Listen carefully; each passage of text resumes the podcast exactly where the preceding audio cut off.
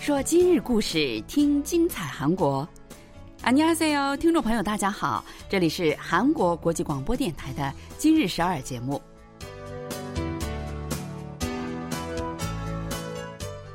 聚焦今日首尔，体会当下韩国，让我们带您走遍韩国的每个角落。让我们把最真实的韩国送到您的耳边。听众朋友，大家好，我是向南，我是立新。 世界杯足球赛，韩国队以挺进十六强的成绩，前不久呢是凯旋而归。但是呢，据说最近在京畿道高阳市的一个公寓小区，到处可以见到居民们挂着的条幅，上面呢写着“辛苦了”，还有呢“很自豪能成为您的邻居”等句子。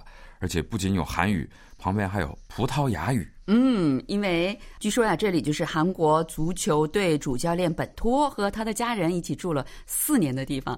邻居们说起本托哈，那么一致称赞的就是他的脸上啊总是带着微笑。居民们让他签名啊，或者是让他拍照，他从来都不拒绝。嗯，赛场上看起来他是比较严肃的哈。对。所以呢，在那一带的居住的人啊，社交网络上时常会晒出跟本托一起拍照的这个照片。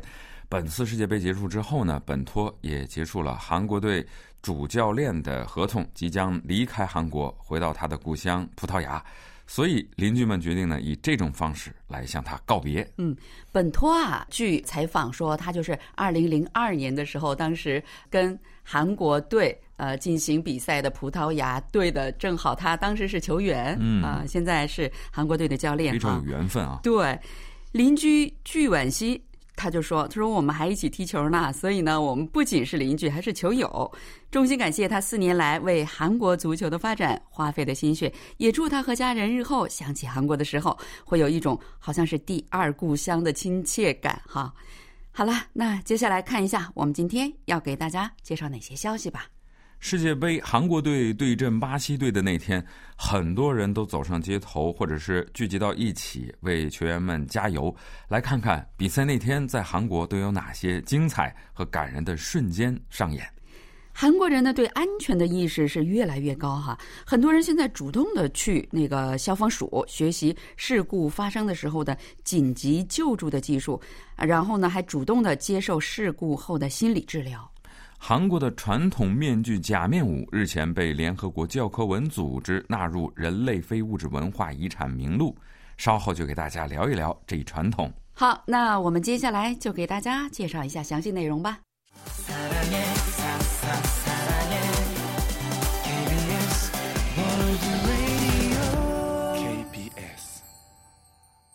欢迎收听，这里是韩国国际广播电台。这些天啊，卡塔尔因世界杯的举行呢，成为被全世界关注的一个国家哈。对，韩国队已经结束了全部的赛事，凯旋归来。虽然在跟巴西队的比赛当中败北哈，但时隔十二年，韩国队挺进了十六强，对韩国来说呢，已经是非常非常不容易的事情了。嗯。二零零二年韩日世界杯，韩国队曾经挺进了四强。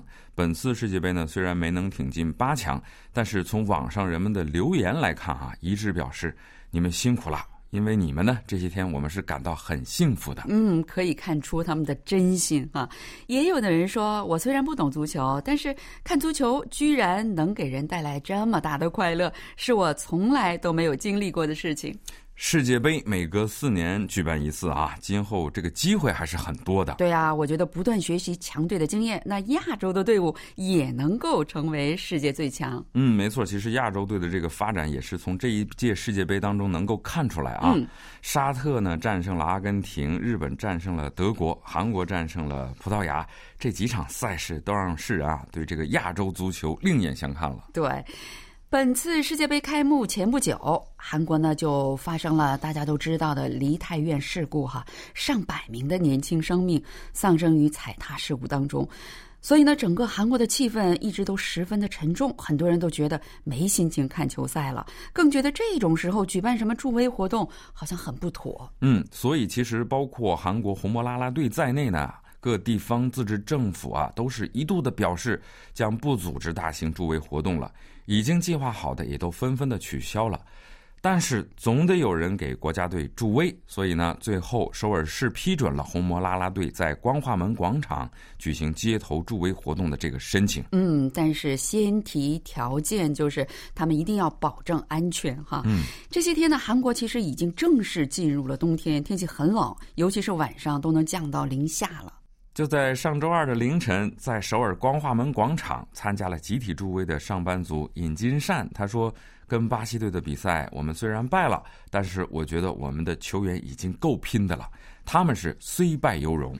大学生郑希勋也特别兴奋，他说：“最近呢，发生了很多令人感到非常悲伤的事情。哈，他说我们的球员们给全体韩国国民带来了久违的快乐。”嗯，巴西队跟韩国队的比赛啊，那天正好是韩国凌晨的四点，当时呢气温下降到了零下三度。据韩国警方统计的数据，当天有三万五千多人聚集在光化门广场参加集体助威，是世界杯开战以来人数最多的。巴西队是世界最强队，韩国队赢球的可能性真的是微乎其微啊！嗯，但是还是有很多人专程的从地方城市坐火车、坐飞机，专门赶来参加这个集体助威活动。其中有几个大学生，他们说：“我们是从釜山专程赶来参加光化门集体助威的。虽然下星期我们要期末考试了，但是我觉得如果不来呢，一定会后悔的。果然是不枉此行。”当天零下的这个天气里，尽管上半场就丢了四个球，但大家一直都坐在自己的座位上，不断的高喊着“大韩民国”，给球员们助威。嗯，当天首尔其实还下了雪啊。嗯，啦啦队员身上呢都是穿着厚厚的羽绒服，还带来了暖宝宝和毛毯。凌晨三点，广场其实就开始已经人头攒动了。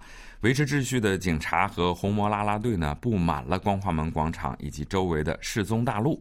比赛结束后啊，虽然是输了比赛，但是大家没有互相安慰，而是纷纷的赞叹说：“我们的球员们实在踢得太精彩了。”球迷们的素质跟韩国队的球员们一样，都是最棒的哈。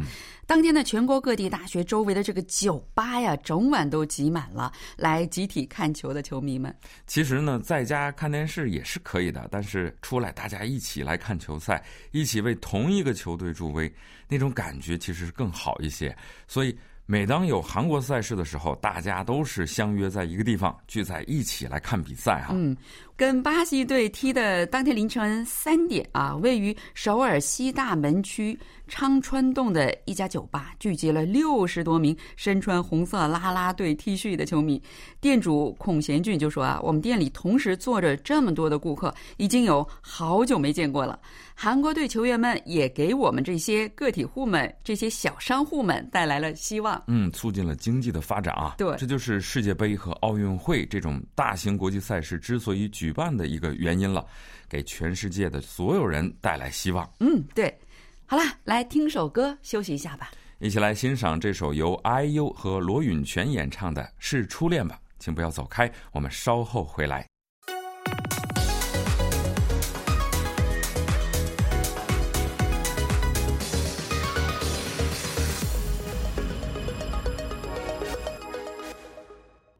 欢迎收听韩国国际广播电台。这些年，也许是因为网络的发达，全世界各地的各种天灾人祸消息很快就会传播开来。嗯，真的是铺天盖地的哈。尤其是不久前的梨泰院事故，着实让韩国人对安全的意识现在是越来越高。到底怎么做才能让自己和周围的人更安全，成为现在很多人都在思考的一个问题。梨泰院事故发生之后啊，很多在场的人都为自己因为不懂这个抢救技术，而未能在面对这个求救者遇难的时候去救助他们感到是无能为力啊。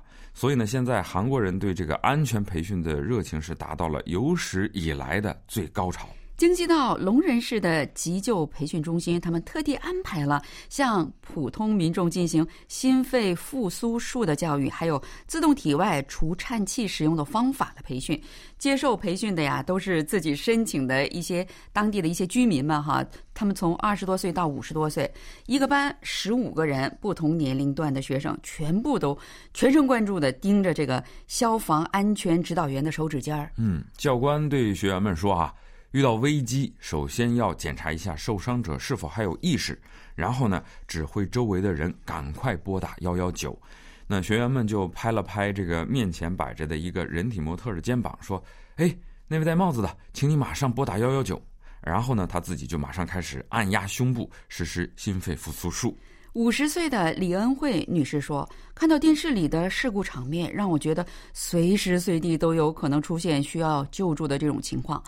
所以呢，虽然我都五十多岁了，我还是想来学习一下救助的办法。”嗯，据官方公布的数据显示，截至上月二十五日，有六千多人在京畿道、龙仁、水源、高阳等城市消防署接受了急救培训。那消防部门呢，还在不断的增加心肺复苏培训。让更多的人学会这种急救的技术。呃，除了这个心肺复苏培训啊，这个心理治疗也是很重要的部分。嗯，你试想哈，那些在梨泰院事故的现场，或者呢是从呃其他事故现场的人，他们亲眼目睹了生死的那一瞬间，那心理的打击该有多大，对吧？记得有一名梨泰院事故的幸存者在接受采访的时候，他就说。我无法忘记当时向我求救的那个女孩子的眼睛，但当时啊，我实在是无能为力把她拉出来。根据专家们的说法呢，当时啊，被压在最下面的人感受到的体感重量是十几吨，一般的人是没有办法把他们拉出来的。那每当一场事故发生呢，都会给一些人啊带来这种心理的创伤啊，尤其是目击者和受害人有关的这些人。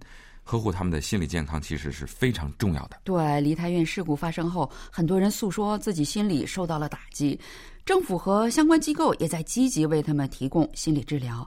据国家创伤中心透露说，十月三十号到上个月的二十四号，哈，将近一个月的时间，该中心接诊人数达四千多人次。他们通过心理的测试啊，还有一些深度的交谈，来对那些来访者进行心理治疗。以京畿道为例呢，通过三十一个心理健康福利中心和自杀预防中心提供二十四小时的心理咨询服务。那么十月三十一日到上个月的二十四日，心理健康危机咨询热线是接到了七百多个电话，其中呢有五十四人被认为是高危群体了。还有坡州市啦、华城市啦、九里市、巫山市、利川市等等，这五个城市，他们还运营了心灵救治巴士，找上门去提供更便利的心理咨询服务。另外呢，还有幺三八八心理辅导中心，是专门为青少年提供服务的。对亲眼目睹或者是经历过事故，又或者呢是因为朋友、家人或者熟人的遭遇而出现心理变化的九岁到二十四岁的青少年，那么创伤辅导员呢会用电子邮件、短信或者是 Kakao Talk 提供持续的心理疏导。许多人他们通过新闻得知了事故的发生之后啊，然后就开始出现恐慌症和焦虑症的症状。有一个接受了心理咨询的十八岁的金同学，他就说：“自从事故发生之后，我就无法入睡。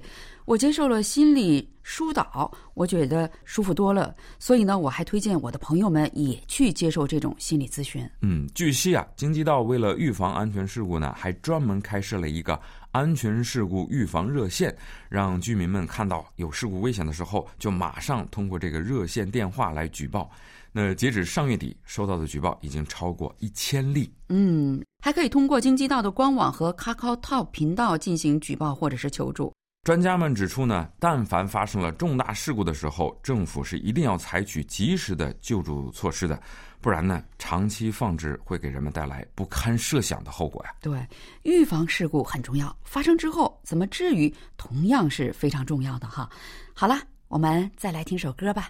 为您带来这首 Stacy 演唱的《Run to You》，稍后为您带来更加精彩的今日首尔。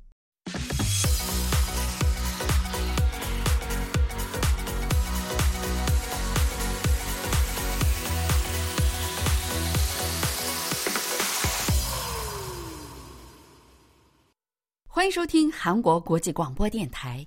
联合国教科文组织。保护非物质文化遗产公约政府间委员会三十日在摩洛哥举行了会议，将韩国传统的假面舞列入了人类非物质文化遗产名录。嗯，这是韩国第二十二个联合国教科文组织认可的人类非物质文化遗产哈。每当过年过节或者是举行大型的庆典什么活动哈，这个传统的假面舞总是少不了的一个热门节目。嗯，委员会评价韩国的假面舞是包含着。平等价值观和对等级制度的批判，在今天仍然有积极的意义。嗯，此外，北韩申请的吃平壤冷面的这个习俗呢，这次也被列入了非物质文化遗产的名录。冷面啊，是韩国人夏季里常吃的这个食物了啊，尤其是三伏天大汗淋漓之际。